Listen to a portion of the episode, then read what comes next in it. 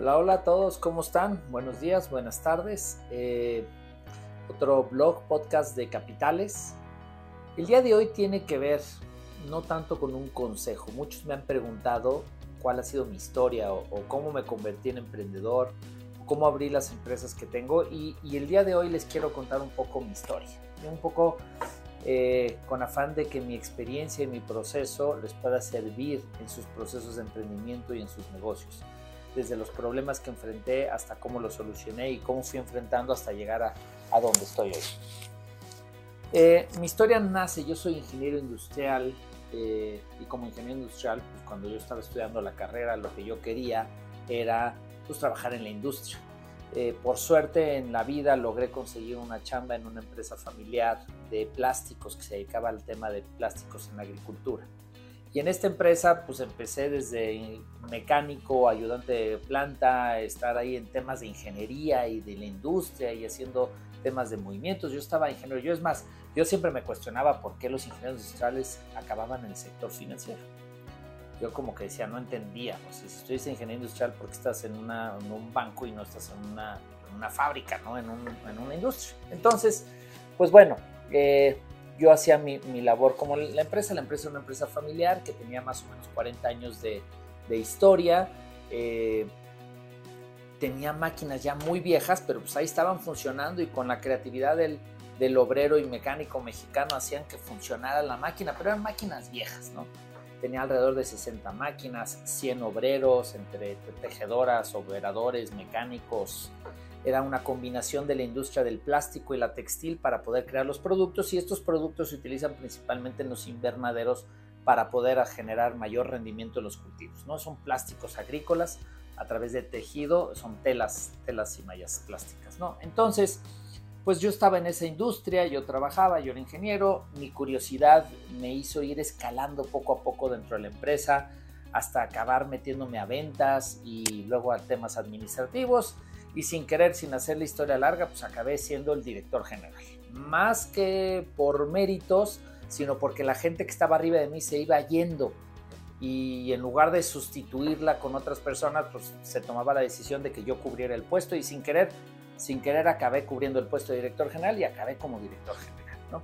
Y como director general, pues tenía un, pues, era muy chavo, era muy joven eh, y tenía este enfoque de pues, ver cómo le hacía para crecer el negocio, ser muy innovador, meter tecnología y uno de mis principales retos era eh, pues la maquinaria era muy vieja, de los años 60. Estamos hablando que esto es más o menos en los años 2000 y las máquinas eran de los años 60, de una planta española que ya ni existía.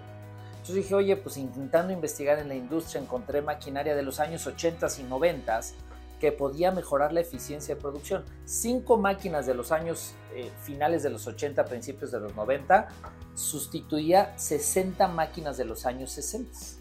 Y la verdad es que el monto de dinero que se necesitaba para esas cinco máquinas era, pues no era un monto grande, era un millón de pesos, entonces era relativamente sencillo conseguirlo. Y podía ir comprando una por una, ¿no? Cada máquina como 200 mil pesos. Entonces dije, pues no es una cantidad mayor. La empresa, la realidad, aunque iba creciendo y le iba bien, pues como todas las pymes, pues sufría el tema de que pues, nunca había excedente de caja, siempre estábamos como sobreviviendo, ventas para pagar proveedores y ahí sobraba para pagar sueldos y ahí no sobraba un excedente como para decir, oye, toma de la caja y compra las máquinas. Los socios pues ya estaban agotados desde el punto de vista capital, ya no le querían meter más capital a la empresa. Y pues la empresa era, medio, era pyme, familiar, informal, el, tema de salir a buscar capital institucional de fondos y, y, todo esto, pues no, no era una opción, o sea, no creíamos que estábamos listos para eso y los socios pues de inicio tampoco se querían diluir, entonces era pues lo más fácil, ve al banco y pide un financiamiento, ¿no? La empresa, recuerdo, 40 años llevaba. Y esos 40 años tenía, a pesar de que el banco ya había cambiado de nombre varias veces en la historia, seguía teniendo el mismo número de cuenta desde su inicio. Entonces, ¿qué quiere decir? Que la institución financiera con la que se llevaba todas las cuentas de nómina, cheques, pagos, ventas, eh, terminales punto de venta, todo era el mismo banco. Ese banco tenía información de la empresa de 40 años. Entonces, para mí era qué fácil para un banco darle un préstamo a una empresa pues, que tiene tanta información. Pero bueno, con mi ignorancia yo fuimos, solicitamos a la institución financiera, al banco, le pedimos el financiamiento para poder comprar las máquinas. Yo armé todo el proyecto, decir, oye, con estas cinco máquinas incrementamos el 200% de productividad. La realidad es que eh, pues hoy estábamos, en ese entonces, no, en ese entonces estábamos dejando de vender más o menos el 30-40% de lo que nos pedían porque no teníamos producto, por este mismo tema de que la producción estaba, pues era muy lenta, estaba limitada. Entonces, estas máquinas eran no-brainer, o sea, iban a incrementar 200% la productividad y todo ya estaba relativamente vendido. Entonces, la fuente de pago de esto pues, era muy sencillo, para mí era muy fácil que alguien entendiera el riesgo de prestarme. Pero bueno, se metieron todos los documentos en esa época, estamos hablando ahí de 2005, 2005, 2006, pues no, no era una época de sí, había tecnología, pero el iPhone todavía ni siquiera existía. Entonces, pues era todo entregado en carpetitas, a papel, en la sucursal. El chiste es que después de un proceso de varios meses, pues la historia que le pasa a la gran mayoría de los empresarios pymes, inclusive hoy en día, pues no, no calificamos para el financiamiento. A pesar de que el banco tenía información de nosotros de 40 años, el banco no tenía dinero para prestarnos. O no nos quería prestar. Porque no le había gustado el número, porque le faltaban los estados financieros auditados, porque no le gustó la garantía. La realidad es que habían muchas razones, sin que nos los explicaran, pero en la plática con los ejecutivos medio que nos decían una, explicación u otra. Y el chiste es de que este, pues no nos financiaron.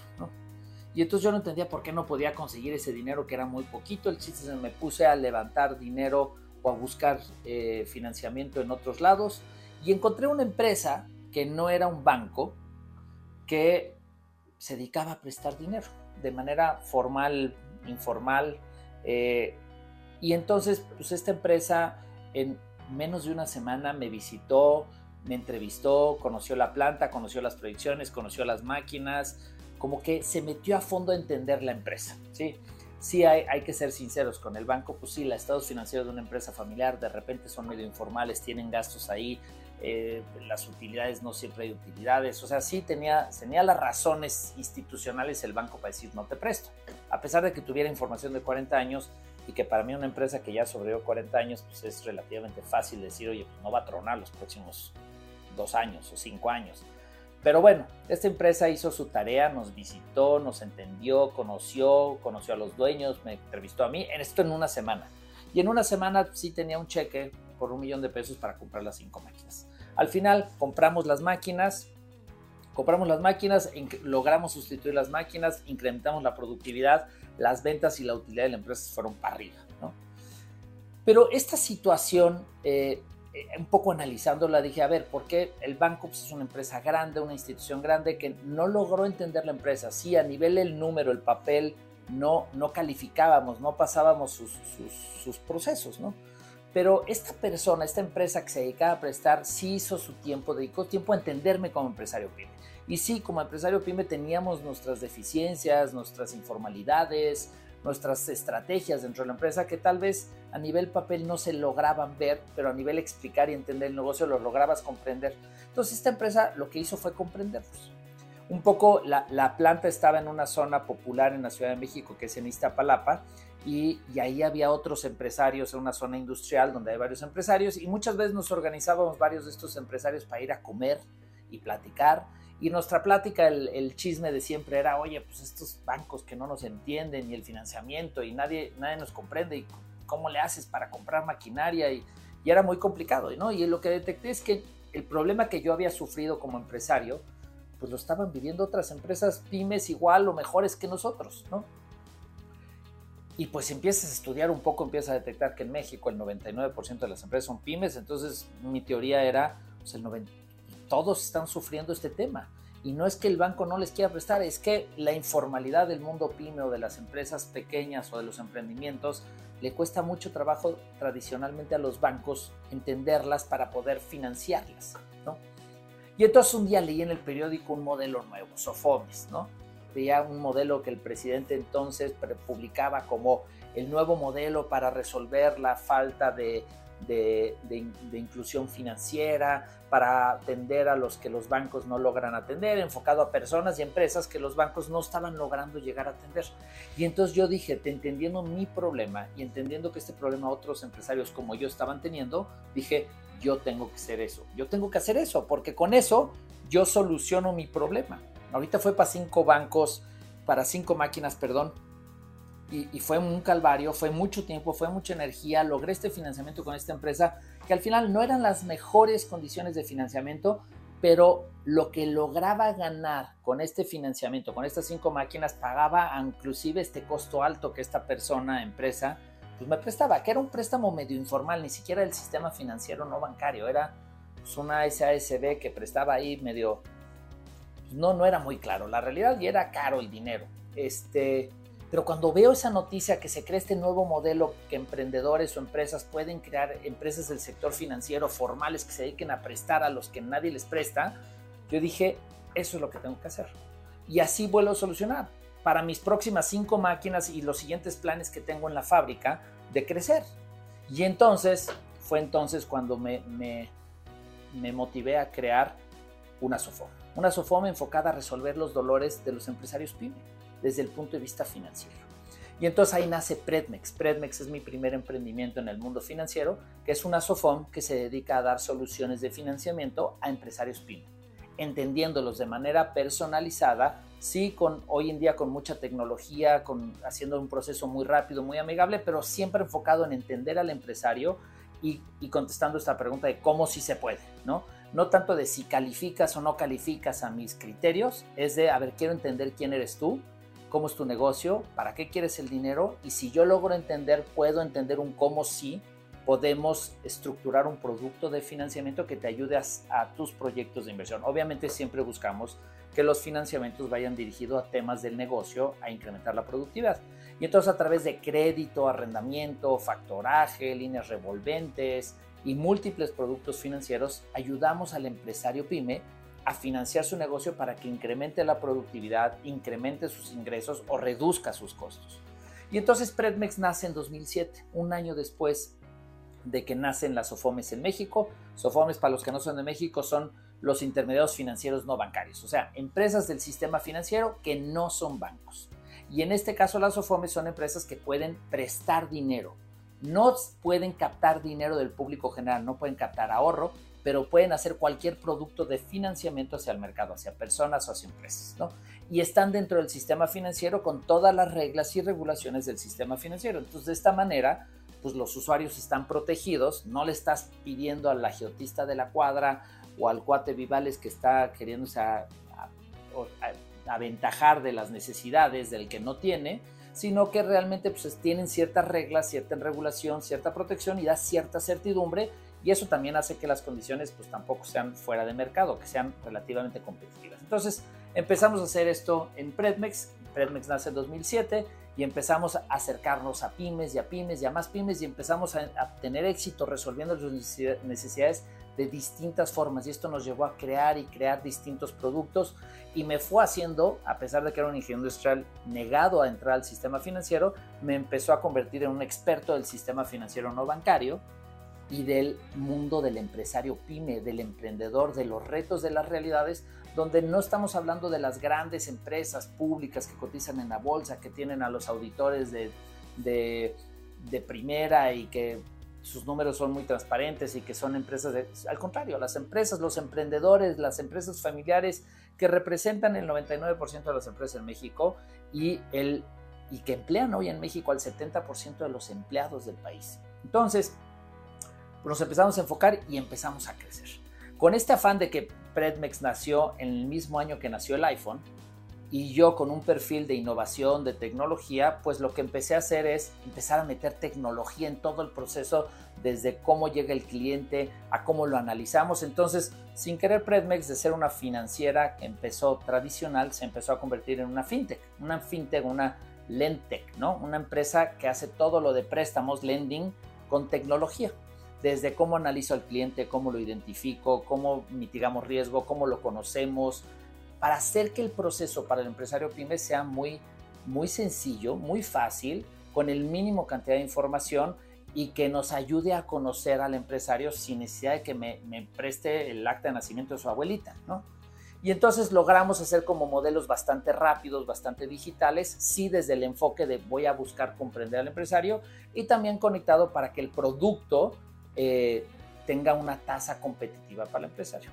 Y este afán de tecnología que nos convirtió a Presmex como en una fintech, que es una Sofon fintech, una, una financiera no bancaria de lending tech, de tecnología para préstamos o financiamientos, pues empecé a curiosear y empecé a ver que en el mundo eh, pues había otro tipo de, de, modelos de negocio no bancarios que también estaban disrumpiendo y empecé a encontrar que habían crowdfundings en Europa, en Estados Unidos que estaban creciendo relativamente rápido y lo que hacían los crowdfundings o las plataformas de fondeo colectivo era como Uber conectar al que necesita el dinero con el que tiene el dinero todo a través de una plataforma.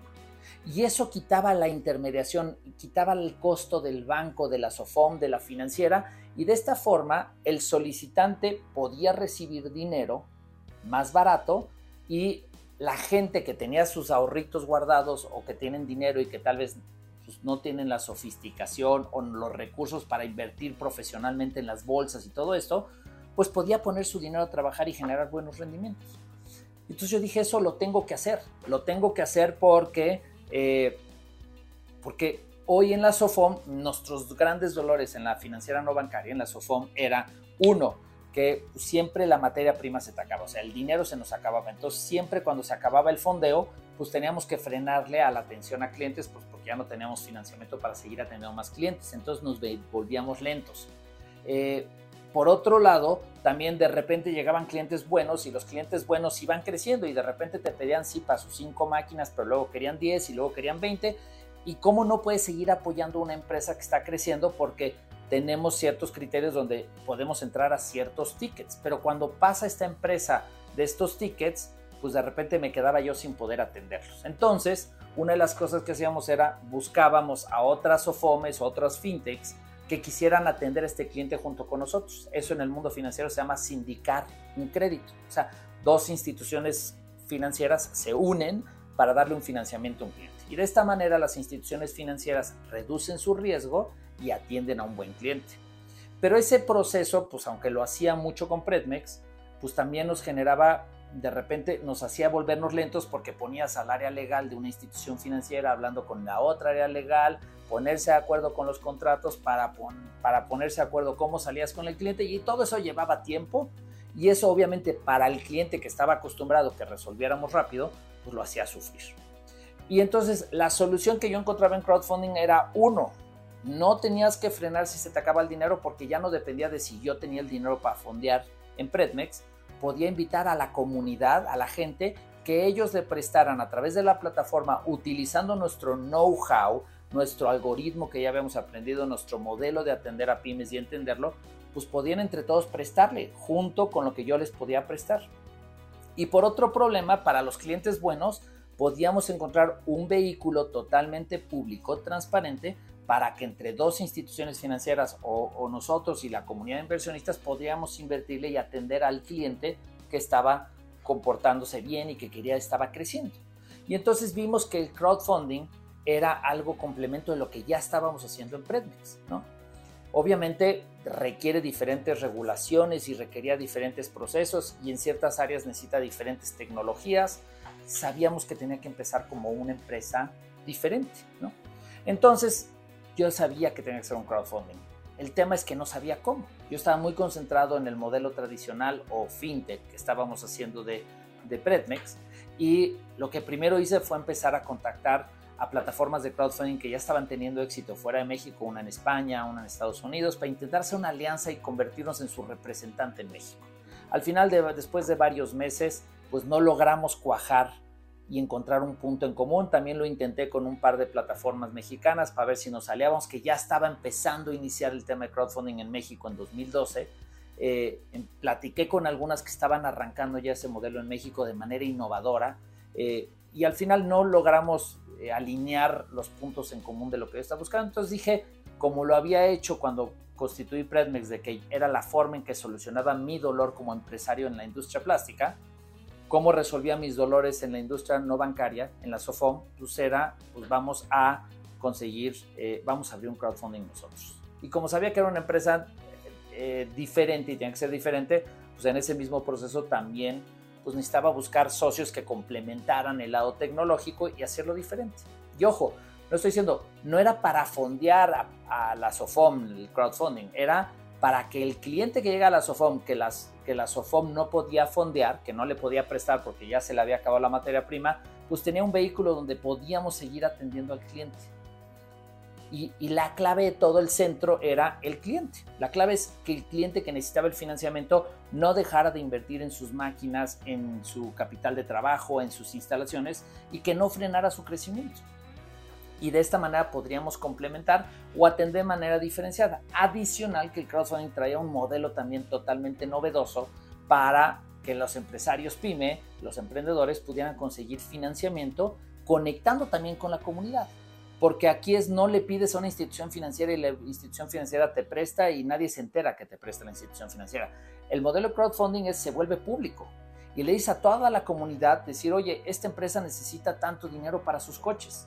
Y entonces la gente por buscar el rendimiento invierte en esos coches de manera directa en la empresa. La plataforma solo sirve para conectar el dinero.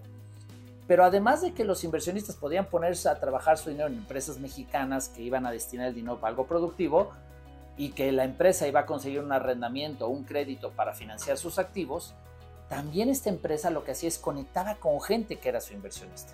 Y esta gente pues se iba a ver volver gente fiel a la marca, iba a estar pensando y continuando y estando siguiendo a la marca para ver cómo le iba, porque si le iba bien a la empresa iba a recuperar su dinero con su rendimiento.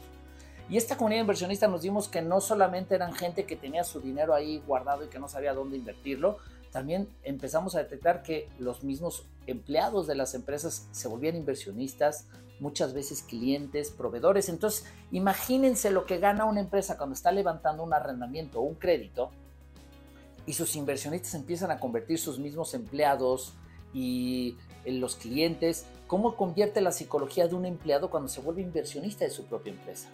Y sobre todo para arrendar el coche o la máquina que va a utilizar el mismo trabajador.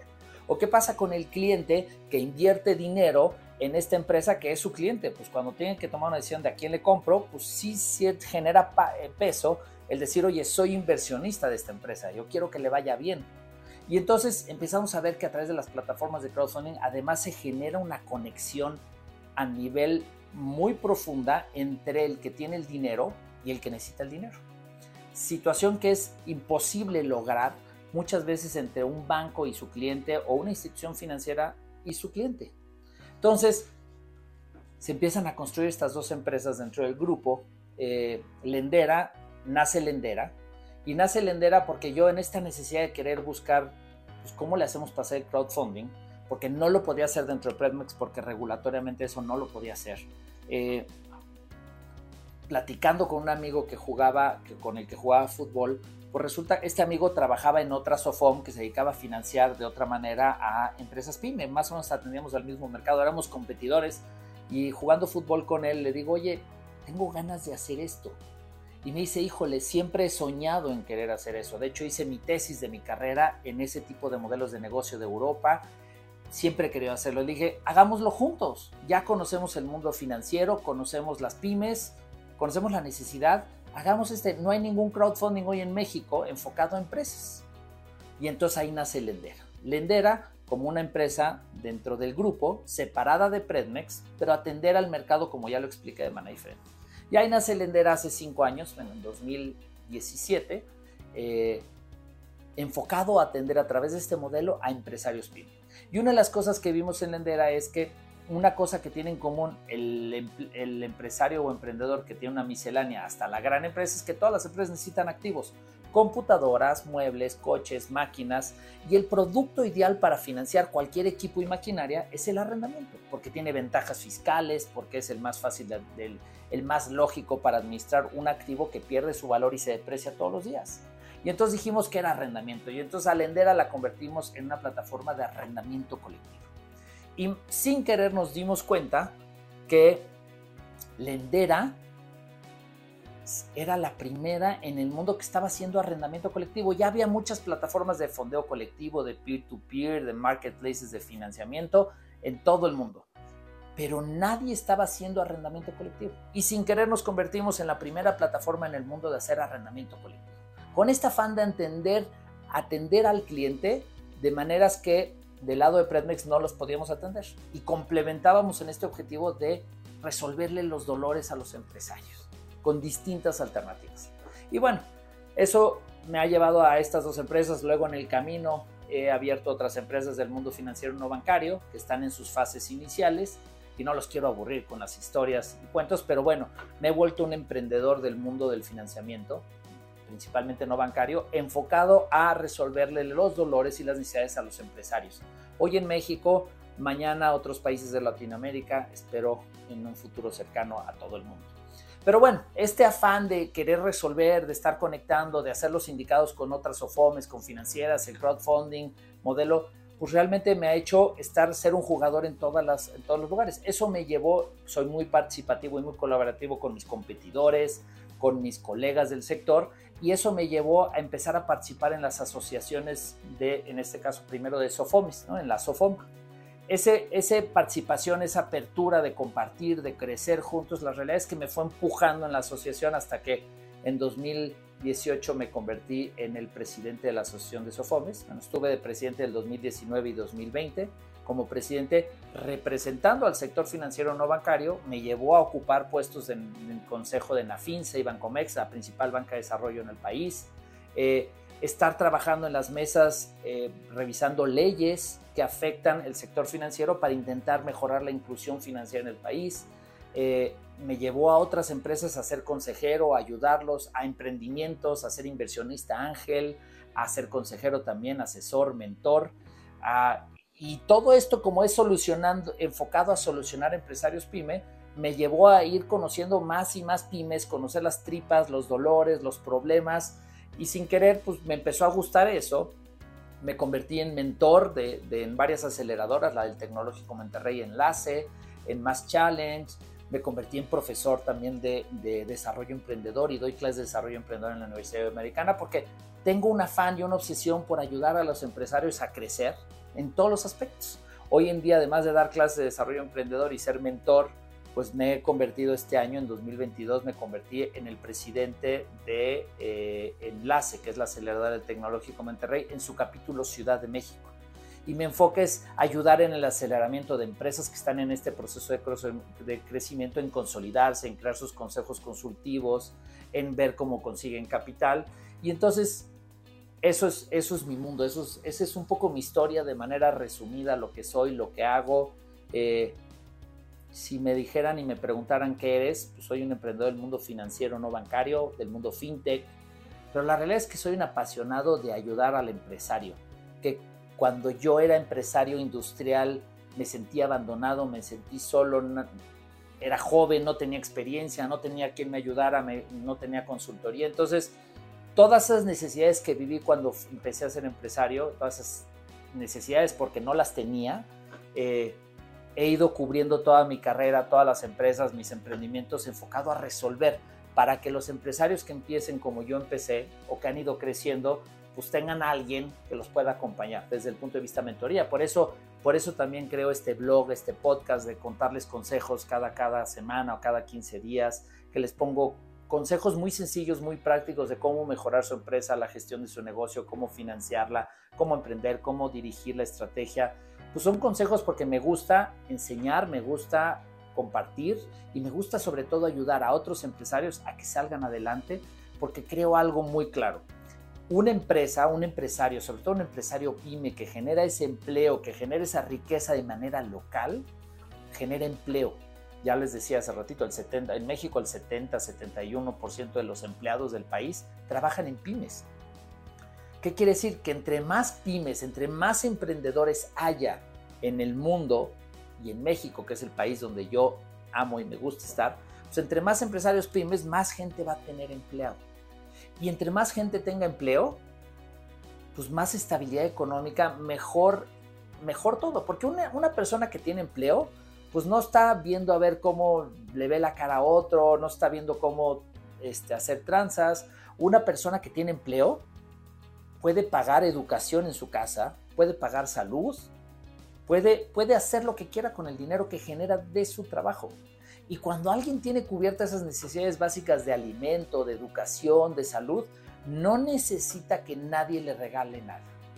Y yo no estoy en contra de la política y sé que tienen sus técnicas, pero no me gusta que, luego en las políticas, y esto pasa en todo el mundo, los gobiernos regalen dinero y quieran mantener a la gente para que sean sus fans y sus votantes y cada quien puede votar lo que quiera. Pero creo que es mejor que las personas tengan cubiertas esas necesidades para que nadie les tenga que estar regalando eso para que logren su voto. Entonces, creo que logramos un mejor país, logramos una mejor sociedad cuando la gente tiene empleo, tiene trabajo, puede pagar su educación, puede pagar salud, y eso es en lo que creo. Por ese mi afán de querer ayudar a más empresarios a que crezcan. Lo he hecho con mis clientes, lo he hecho con competidores míos, lo he hecho en la industria, lo me ha tocado representar desde manera política para crear un mejor ecosistema y eso es lo que creo, esa es mi pasión, eso es lo que me mueve y esa es mi historia. Y no la cuento en afán de decirles, miren qué, qué bueno soy o vean cómo. No, no, no, la realidad es que lo cuento como mi experiencia. Primero porque muchos me han preguntado que cuente, que cuente qué es lo que hago y por qué estoy aquí pero también, también lo platico pues porque tal vez en mi historia a alguien le haga clic, a alguien le guste, a alguien le sirva de inspiración o alguien dice, yo estoy ahí y ya vi cómo lo resolviste y tal vez me ayuda a resolverlo de la misma manera. Y también pues ahí se los dejo en mi blog, en mi podcast, me pueden escribir, me pueden hacer la pregunta que quieran. El día que quieran estoy encantado de responder cualquier pregunta porque me encanta compartir. Si quieren que hable de algún tema en específico de la gestión de su negocio, de cómo financiar, de crowdfunding, de fintech, de bancos, de financieras, de capital, de lo que quieran, pues ese es el tema que me gusta y encantado. Eh, me despido por hoy. Fernando Padilla, muchas gracias por acompañarme, por leerme, por verme o por escucharme. Muchas gracias.